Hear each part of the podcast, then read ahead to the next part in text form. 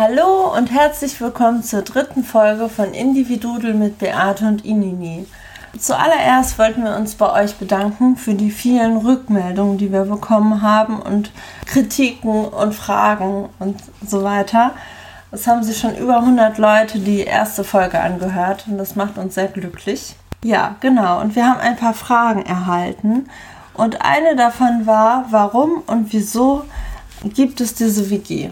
Und die Frage würden wir ganz gerne teilweise beantworten. Teilweise beantworten heißt, wir werden nicht alles erzählen, aber alles, was interessant ist für die Welt. Genau. So, und du kannst ja diese ersten Fragen schon mal so ein bisschen zusammenfassen und erzählen.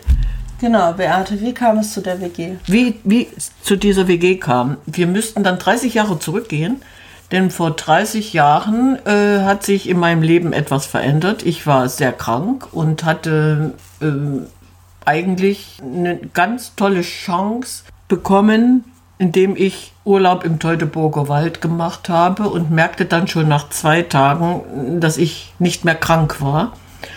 Und äh, dieses, dieses Erlebnis, fünf Wochen Teutoburger Wald und ich war gesund, und dann kam ich wieder nach Hause und es dauerte keine Woche und ich war wieder krank und war wieder in meinem alten Rhythmus drin.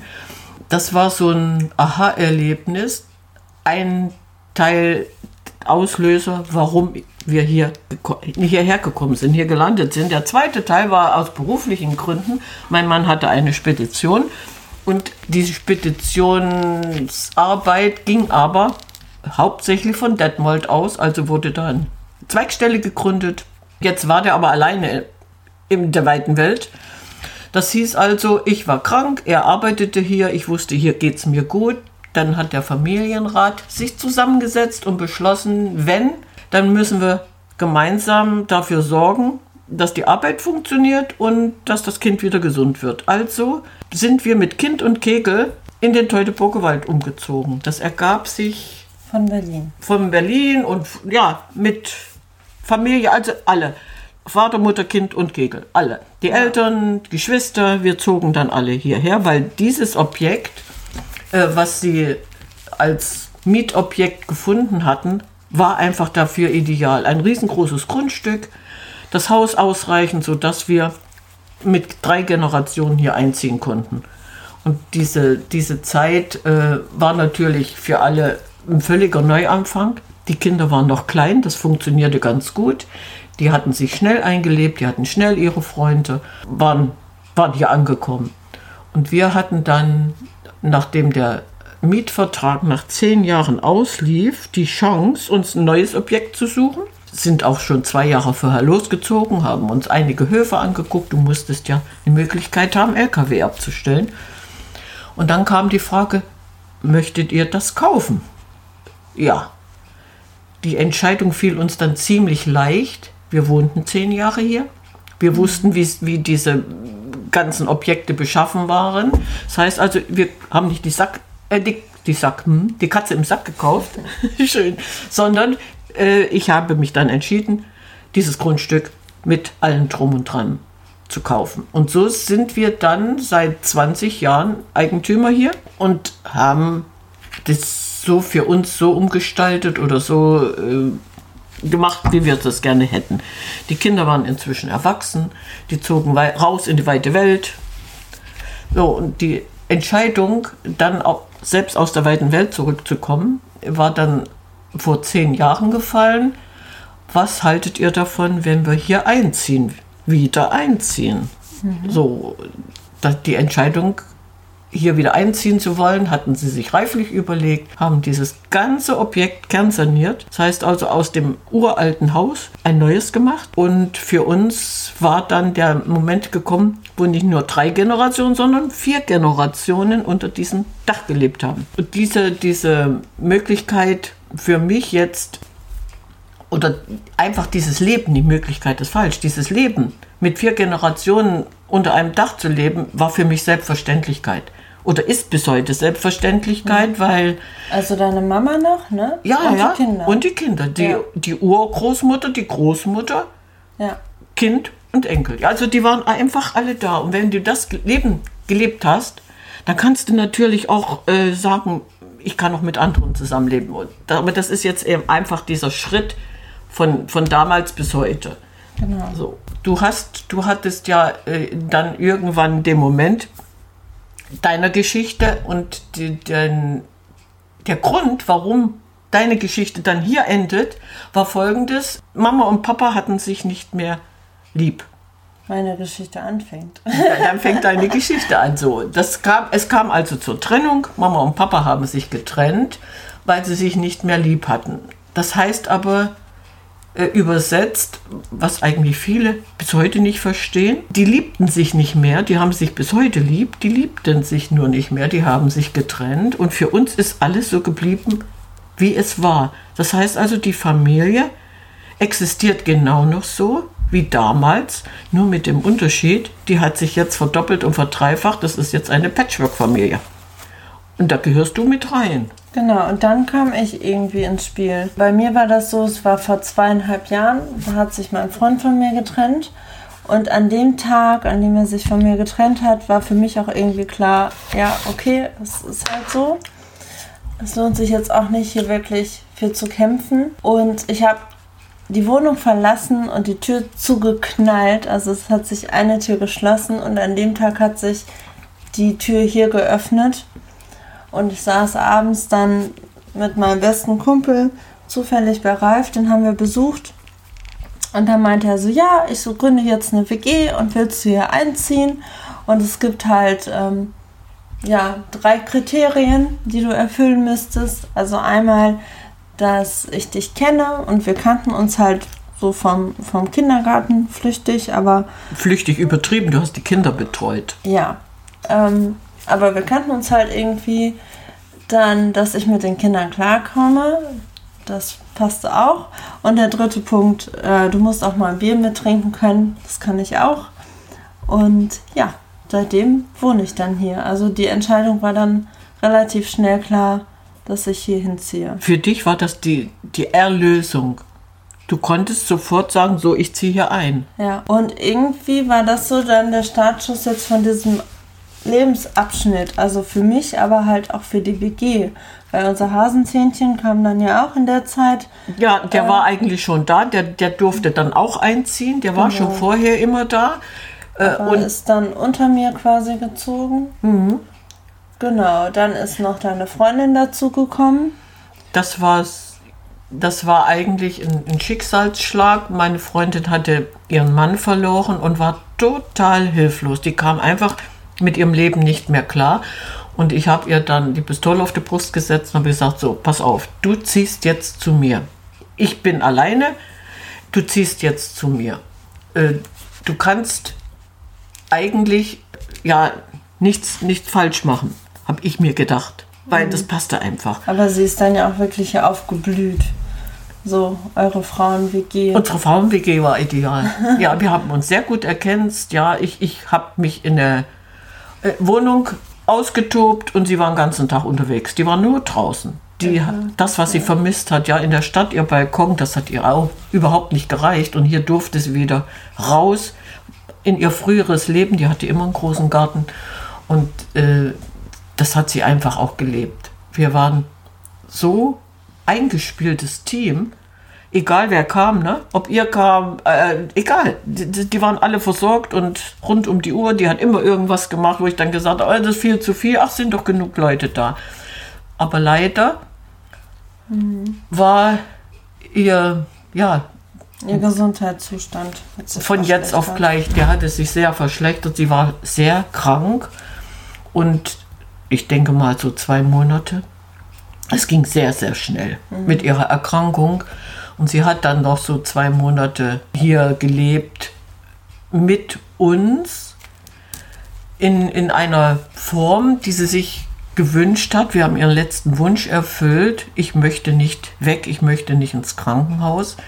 Und das war eigentlich für uns so ein neues Erlebnis. Wir haben jemand bis zu seinem Ende begleitet. Wir ja, haben eine Sterbebekleidung gemacht. Mhm. Das war für mich nicht schlimm, weil ihr alle, es war gemeinsam beschlossen, sie bleibt hier bis zu ihrem Tod. Ja. Sie, wir werden sie nicht irgendwo abschieben, sondern sie bleibt hier. Und wir hatten uns dann gemeinsam um sie kümmern können. Selbst der Hasenzahn, der war so nett zwischendurch immer. Ich gehe mal gucken, ich bringe was zu trinken, ich kümmere mich. Der konnte auch ganz anders mit ihr umgehen. Wenn sie was nicht wollte, dann habe ich ihn losgeschickt und er dann, das machen wir jetzt und das wird so gemacht. Das war so toll. Also für mich war dieses äh, ähm, Erlebnis, jemanden bis zum Ende zu begleiten, so eine Sterbebegleitung, eine ganz, ganz tolle Erfahrung. Und ihr als junge Leute, ihr habt mitgemacht. Ihr habt das mitgetragen. Das muss man erstmal können. Das sind Dinge, die, die uns ausmachen. Genau das ist das, Ja, was das uns ja. ausmacht. Das heißt also, den, den wir aufgenommen haben, der muss nicht wieder gehen. Stimmt, der Das- das, dann wirklich so- dazu. Ja, das ist schon Wahnsinn. Mhm. das muss man erstmal verstehen, dass es sowas gibt. Und das Schöne ist ja, wir waren ja, wir sind ja eine große Patchwork-Familie. Wir haben, sind quasi Patchwork und mehr Generationswege in einem. ja, genau. Das Ja. ist, das, aber das macht uns ja eigentlich aus, dass einer für den anderen, ich sage immer, Tatagnon ist unterwegs, ne? Die drei Musketiere und der, egal. Wir Ja. sind füreinander da. Und eine Frage war halt auch, ähm, gibt, es unter, gibt es Rollen? Also hat jeder so seine eigene Rolle und seine eigenen Aufgaben? Und diese Frage ist irgendwie so ein bisschen schwer zu beantworten, weil jein, also klar, jeder hat so sein, ja, sein Feld. Ne? Also Beate hat die Hosen an und Beate Das sage ich immer. Ich bin die Älteste, ich habe die Hosen an und das alles hört auf mein Kommando. Ja. Stimmt zwar nicht, die, die tun nur so, aber es funktioniert. Ja, Genau, und du bist hier quasi so die, die kocht und die Kräuterhexe und die immer für alle da ist. Ralf ist derjenige, der viel im Garten ist. Hasenzähnchen ist unser Schrauber. Und von meiner Mama, die Freundin, hat mal gefragt, und was ist so deine Rolle? Und dann habe ich gesagt, ich bin für die Lebensqualität zuständig. Das stimmt wirklich, weil du kümmerst dich ja dann um die Kinder. Und das ist für uns Lebensqualität. Wenn Inini auf dem Fußboden sitzt und Mensch ärger dich nicht spielt und das ganze Haus zusammengeschrien wird und wir müssen uns nicht kümmern, du schaffst es ja den ganzen Tag mit den Kindern zu verbringen. Und das ist Lebensqualität. Für uns. Für dich auch. Dir macht es Spaß. Aber das ist Lebensqualität pur. Und das ist auch sowas, jeder hat so seine Rollen, aber ähm, man merkt ja gar nicht so wirklich, was man da gerade macht. Also wir haben jetzt in der WG auch festgestellt, durch den Podcast sind wir irgendwie mehr zusammengesch haben wir uns mehr zusammengeschweißt. Wir haben letzte Woche mit den Kindern den Podcast zusammengehört und das war so schön, das so zu erleben und dann habe ich später mit den Kindern gemeinsam gespielt und Marie war in der Küche und die war total zufrieden, weil sie gesagt hat, oh, Ines, du beschäftigst die Kinder und äh, bringst so eine Ruhe hier rein. Und das ist es ja. Jeder macht das, was er gut kann und bringt sich somit irgendwie ein. Und das ist Das beim... wären die Rollenspiele, die, die jede Rolle, die keinen Namen hat. Genau. Und das ist beim, beim Kochen oder bei der Küche genau das Gleiche. Also wir haben hier keinen Putzplan. Sowas existiert nicht. Da wirst du immer nachgefragt, ne? Genau, sondern es ist halt, jeder macht so das, worauf er Lust hat und es ist am Ende dann auch sauber. Also zum Beispiel, ich räume sehr gerne die Spülmaschine ein und aus und ich bringe hin und wieder mal das Altglas weg. Ähm, Ralf liebt es, wenn die Küche total schön sauber ist und glänzt und so bringt sich jeder irgendwie mit ein und es funktioniert. Ja, und ich quäle meinen Staubsauger dann auch ab und zu mal, aber nur bei mir, nicht bei euch. Genau. Und dann kommen wir halt zu der nächsten Frage, weil dann eine Frage kam, ob das jeder kann und was für ein Mensch man sein müsste.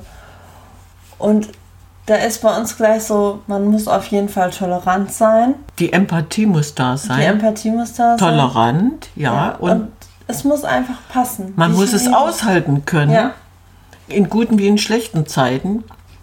Du hast ja nicht immer die gleiche Laune. Wenn du dann gestresst von Arbeit kommst und möchtest deine Ruhe haben, dann machst du hinter dir die Tür zu. So. Und diese von Arbeit kommen, das ist auch so ein Moment. Du gehst ja erst spät arbeiten. Du kommst ja spät von Arbeit, dann sind die anderen schon zu Hause.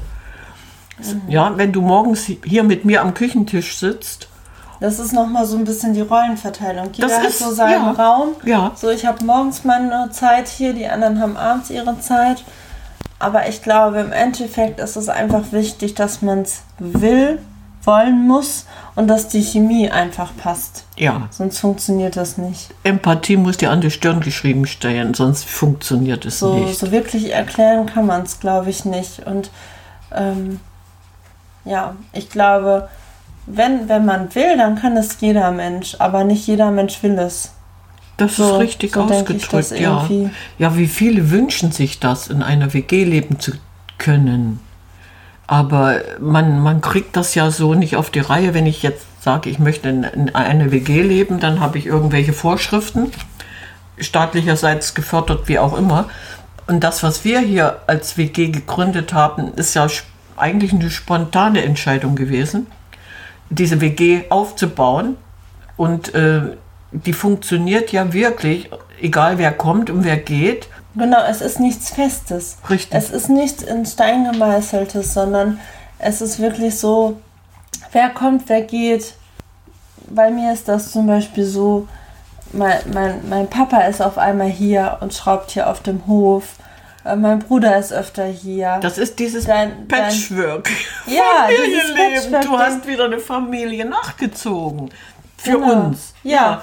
aber auch bei dir, du hast immer wieder irgendwie Kontakte durch die, durch deine Jungs, die jetzt wiederkommen. Ja, die Jungs haben ihr Zuhause wieder entdeckt. Das ist richtig. Die bringen die und Freunde mit. Ich will jetzt das. hier bleiben. Ja. Also das ja. WG-Leben ist ja nicht nur die Leute, die hier fest wohnen, sondern alle drumherum. Hast du auch in der ersten Folge erwähnt, Ja, und in der zweiten, dass unser Nachbar auch dazu gehört. ja, ja. Und ja, Weil das hat sich so entwickelt und aber man muss es wollen, ja. genau, man muss es wollen. Die, die Sympathie muss da sein. Jeder hat, hat sein Päcklein zu tragen. Es ist ja nicht jeden Tag Eigel Sonnenschein. Und trotzdem ist das toll, weil einer den anderen auffangen kann. Ja, und weil wir uns einfach ergänzen. Ja, Diese Ergänzung. Ja, da sind. ja. Genau. Du hast heute keinen Bock darauf. Ach komm, ich habe jetzt keine Lust zu kochen. Was gibt's zu essen? Das ist das Tolle. Dieses Geben und Nehmen ungefragt. Ja, Es ist einfach da. Es, man kann es nur wiederholen. Wir haben das ja öfter schon erklärt, aber man kann es einfach nur wiederholen. Dafür musst du, glaube ich, geboren sein, um, um zu sagen, ich passe mich an, ja. ich hinterfrage nicht alles, sondern, sondern meine Toleranz geht eben so weit, dass ich das akzeptiere und wenn es ganz schlimm ist, dann reden wir drüber und dann ist das in fünf Minuten ja. vergessen. Hohe Toleranzgrenze. Ich glaube, das ist wirklich das, Das wär's, ja. Das man, wär's, mm, ja. Mhm. als Kern sagen kann. Okay, wir wollen es auch nicht zu lange ziehen hier heute. Bedanken uns dafür, dass ihr zugehört habt. Ja, ich könnte jetzt meine Vögel füttern. Ich habe inzwischen ein paar Äpfel gezählt. Nein, zerschnippelt. Dann würde ich sagen, wie immer, ciao, Kakao. Ja, ciao, Kakao.